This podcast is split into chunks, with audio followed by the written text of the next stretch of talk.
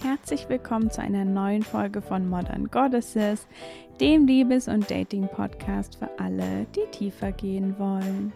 Mein Name ist Elena Inka und in der heutigen Folge geht es um Liebe, Dating und Hochsensibilität.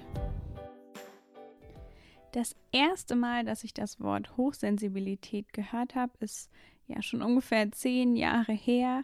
Und damals ähm, legte mir eine Frau in einem Workshop ähm, nahe, dass ja, ich das vielleicht haben könnte, dass sie da irgendwelche Sachen in mir erkennen kann. Und ich weiß gar nicht, ob ich das damals nachgeschaut habe, aber ich habe mich auf jeden Fall nicht weiter damit beschäftigt. Und ein paar Jahre später ist es dann wieder zu mir gekommen, dieses Thema. Und dann habe ich mich tiefer damit beschäftigt und auch ja, Bücher darüber gelesen und konnte mich dann wirklich damit identifizieren. Und das Interessante war, dass das wirklich für mich ähm, ja eine super, super wichtige Erkenntnis in meinem Weg der Persönlichkeitsentwicklung war, weil ich mich eigentlich mein ganzes Leben lang immer so anders gefühlt habe als ja meine Freundin. Und mit dieser Erkenntnis darüber, wie mein Gehirn funktioniert, ähm, konnte ich das dann irgendwie viel besser verstehen und äh, ja einkategorisieren. Und inzwischen ist das Thema ein bisschen ja bekannter geworden, würde ich sagen.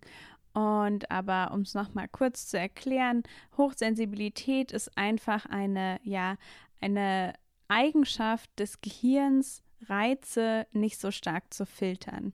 Also wenn wir uns vorstellen, ähm, die ganzen, ja, alle, wenn wir uns alle Reize vorstellen, die jeden Tag auf uns einwirken, also alles, was wir ähm, sehen, hören, schmecken, weiß ich nicht, lesen, ähm, wobei lesen ist ein bisschen aktiv, aber quasi alles, was unsere Sinne aufnehmen. Und wenn wir uns vorstellen, dass wir zu jeder Sekunde alle Reize wirklich wahrnehmen würden, das wäre absolut überfordernd.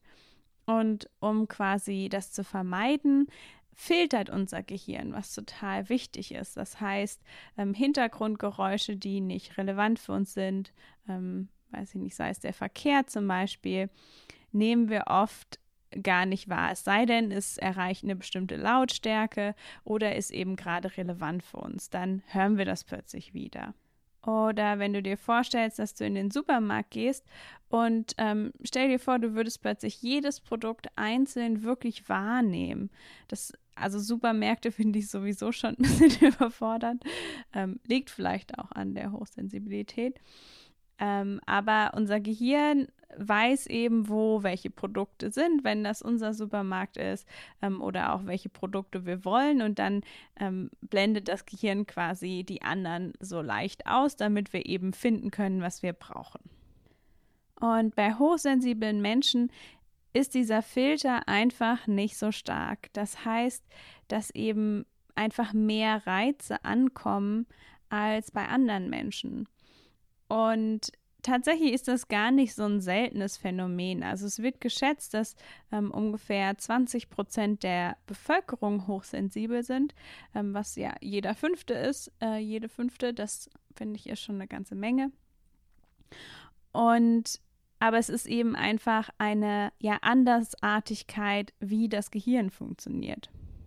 Und du erkennst es eben bei dir daran, dass in Situationen, wo sehr viele Reize da sind, also das könnte eben zum Beispiel der Supermarkt sein oder Veranstaltungen mit vielen Menschen, vielleicht auch ähm, neue Orte, wo eben ganz viel los ist, äh, laute Musik alles, was irgendwie so ein bisschen extremer ist, was die Reize angehen. Das kann auch sowas sein wie unglaublich lange aufbleiben oder ähm, Klamotten tragen oder Klamotten nicht mögen, die irgendwie ähm, ja, ein Material haben, was sich unangenehm anfühlt. Also dann eben, dass dieser Fühlreiz einfach sehr stark ausgebildet ist oder sehr wenig filtert eher. Und in der Regel ist es so, dass diese Sensibilität unterschiedlich ausgebildet ist. Also dass nicht alle Menschen die hochsensibel sind, äh, weiß ich nicht, ganz sensibel sind, was eben das Fühlen angeht oder das Hören, sondern es ist oft in bestimmten Bereichen, dass eben Menschen da besonders empfindlich sind. Und das geht eben dann einher oft mit Müdigkeit und Überforderung. Das heißt, wenn es eben Situationen sind, wo ganz viel los sind, wo ganz viele Reize sind, dann ähm, ist da dann oft ja einfach totale Ermüdung, wenn wir nach Hause kommen. Und dann geht irgendwie gar nichts mehr. Und einher mit der starken Wahrnehmung eben von Sinnesreizen ist es aber auch meistens so, dass eben eine starke Wahrnehmung von zum Beispiel Emotionen von anderen Menschen da sind. Das heißt, oft ist da äh, eine sehr starke Empathie und es fällt ja hochsensiblen Menschen sehr leicht, andere zu verstehen. Und da hochsensible Menschen oft relativ tief sind und reflektiert ähm, ja, es ist so, dass davon eine ganze Menge im Bereich der Persönlichkeitsentwicklung zu finden sind. Und das heißt, ich denke, es ist auf jeden Fall ähm, relevant für einen Teil der Hörerin dieses Podcasts. Und deshalb habe ich diese Folge heute, ja, für dich, für euch geplant.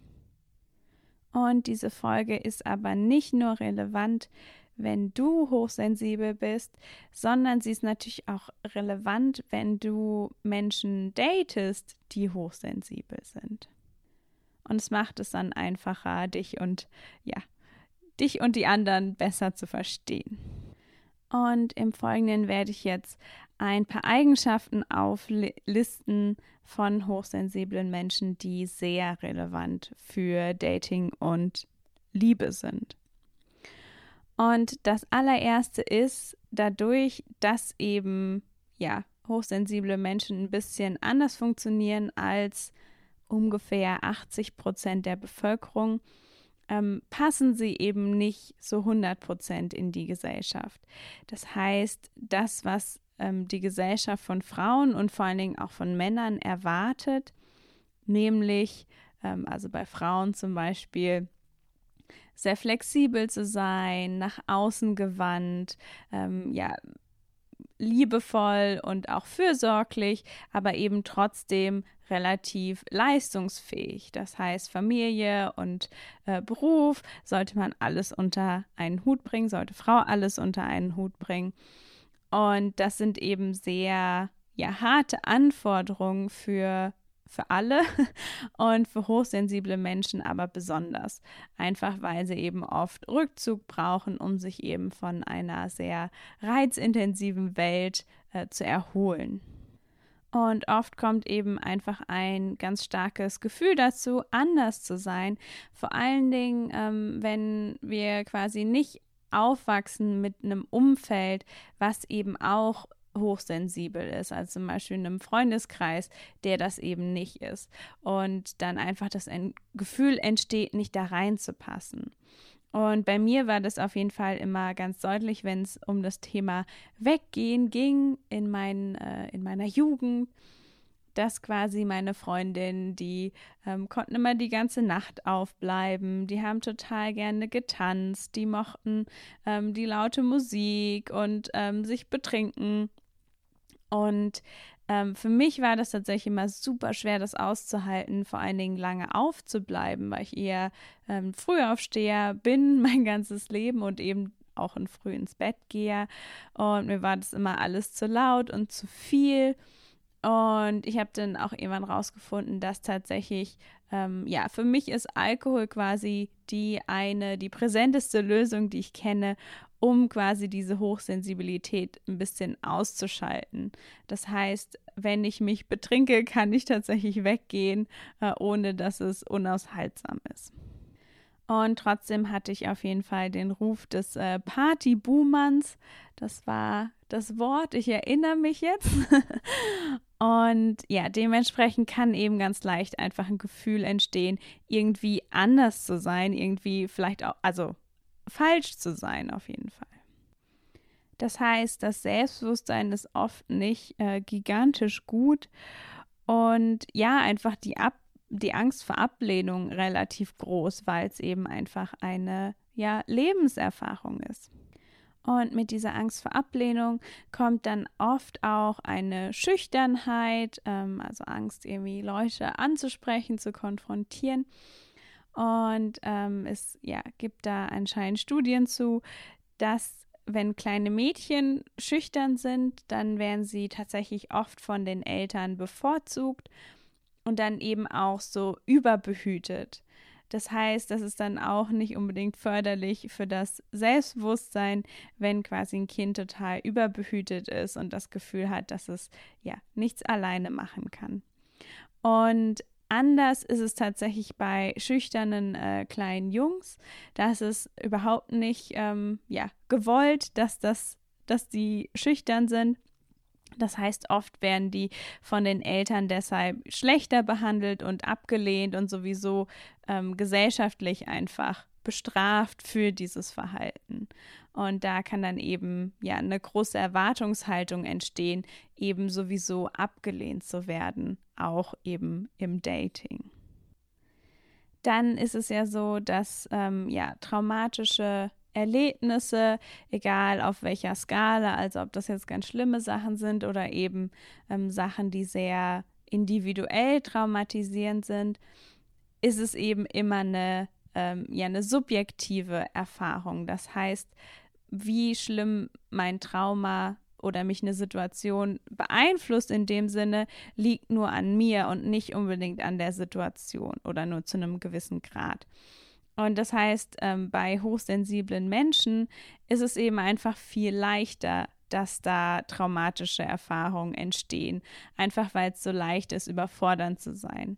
Also da kann es zum Beispiel schon, ähm, wenn wir irgendwie ein Baby haben und dann spielt man mit dem, ähm, wie heißt das, Peekaboo und ist da vielleicht einfach zu laut und dann erschreckt sich das Baby und fängt an zu weinen und lernt dann plötzlich vielleicht ganz schnell einfach, ähm, ja, einfach dadurch, dass, dass die Eltern vielleicht zu laut sind, ähm, dass es eben Angst bekommt und das irgendwie später eine Auswirkung hat. Das ist quasi ein Beispiel. Und andere Kinder würden sich vielleicht einfach freuen äh, und fröhlich mitspielen und es hätte überhaupt keine Auswirkung. Und das heißt, alle ähm, Liebeserfahrungen, die wir einfach machen mit, also wenn wir hochsensibel sind, können einfach sich noch stärker auswirken. Das heißt, jeder Herzschmerz, ähm, auch ja jede Ablehnung, aber zum Beispiel auch falsche Aufmerksamkeit. Also wenn wir uns irgendwie oft belästigt und bedrängt fühlen und dadurch kann dann auch zum Beispiel einfach eine ja, Angst vor, also Männern zum Beispiel entstehen, wenn da einfach viele negative Erfahrungen waren. Und das führt dann eben auch sehr oft vor Angst vor Intimität. Und ähm, wenn wir uns die genau die Bindungstypen angucken, dann ja haben wir hier ganz klassisch eben die Angst Verbindung. Ähm, es kann aber auch zu ängstlichem Verhalten in Beziehungen führen. Ähm, hochsensible Menschen können ja Anspannung oft nicht gut aushalten, also auch quasi Stimmungsanspannung äh, mit irgendwelchen anderen Menschen. Oft entsteht dann ja ganz starkes People-Pleasing-Verhalten, äh, was natürlich auch ganz leicht ist, wenn man sich leicht in andere Menschen hineinversetzen kann da dann das zu steuern und eben dafür zu sorgen, dass die Stimmung gut bleibt. Und dazu kommt dann noch, dass, ähm, ja, wenn wir uns vorstellen, dass irgendwie ganz viel Empathie für alle Menschen, zum Beispiel auch für Männer, und gleichzeitig haben wir ganz viele schlechte Erfahrungen gemacht. Und da ist irgendwie eine Angst vor denen, dann ist das Ganze natürlich auch total verwirrend auf eine Art und Weise. Und da kann das sicherste dann einfach sein, sich fernzuhalten, was nicht so ähm, ja produktiv ist, wenn wir uns ja eine Partnerschaft mit einem Mann wünschen. Und dann der ja letzte Punkt ist tatsächlich durch diese verstärkte Wahrnehmung ist es tatsächlich so, dass ja hochsensible Menschen, übrigens HSP abgekürzt, ähm, High Sens Sensitive Person, ähm, dass die sich stärker verlieben. Und dazu gehört auch, sich mehr auf Liebe zu fokussieren und die auch viel mehr zu priorisieren. Also möglicherweise dreht sich dann alles um die neue Liebe und das auch eben super ähm, Bedürfnis nach Intensität, nach Tiefe. Ähm, das kann dann sein, an wirklich nichts anderes mehr zu denken ähm, und wirklich, es kann dann auch in so eine ja, Art von Besessenheit einfach ausarten. Und zusätzlich, ähm, ja, jeder ist wahrscheinlich gerne verliebt, wenn es erwidert wird.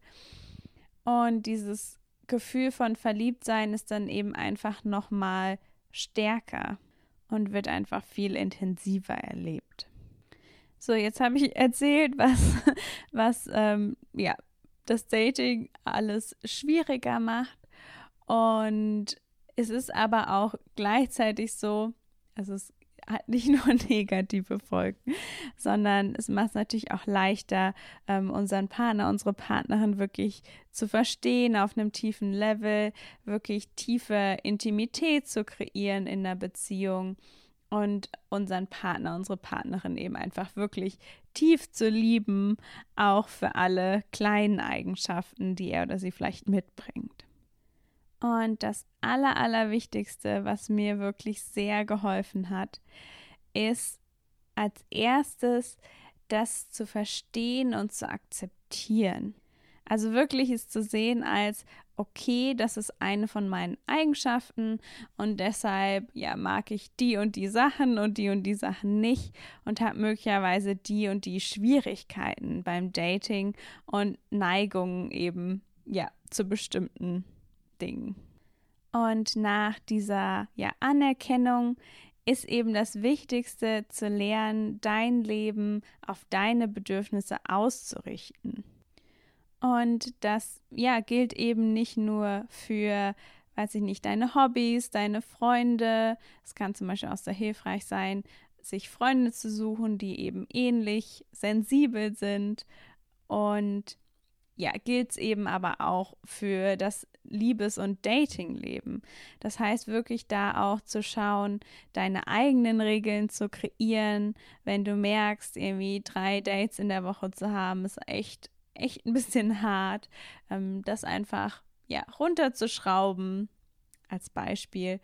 Oder vielleicht, ja, einfach anzupassen, wie lange du jemanden kennenlernst, ähm, wo du jemanden triffst vielleicht eine Routine irgendwie zu erstellen, dass du dich zum Beispiel mit einer Freundin einfach vor einem Date austauscht, um dich gut zu fühlen oder auch danach, wenn das irgendwie ein ja, schlechtes Gefühl zu hinterlässt und wirklich ganz viel, ähm, ja, letztendlich Selbstfürsorge und vor allen Dingen Verständnis und Mitgefühl aufzubringen und eben das Ganze nicht zu bewerten. Also es ist weder gut noch schlecht, hochsensibel zu sein. Es hat eben äh, Vor- und Nachteile und es ist aber einfach eine Eigenschaft, wie wir eben auf die Welt gekommen sind.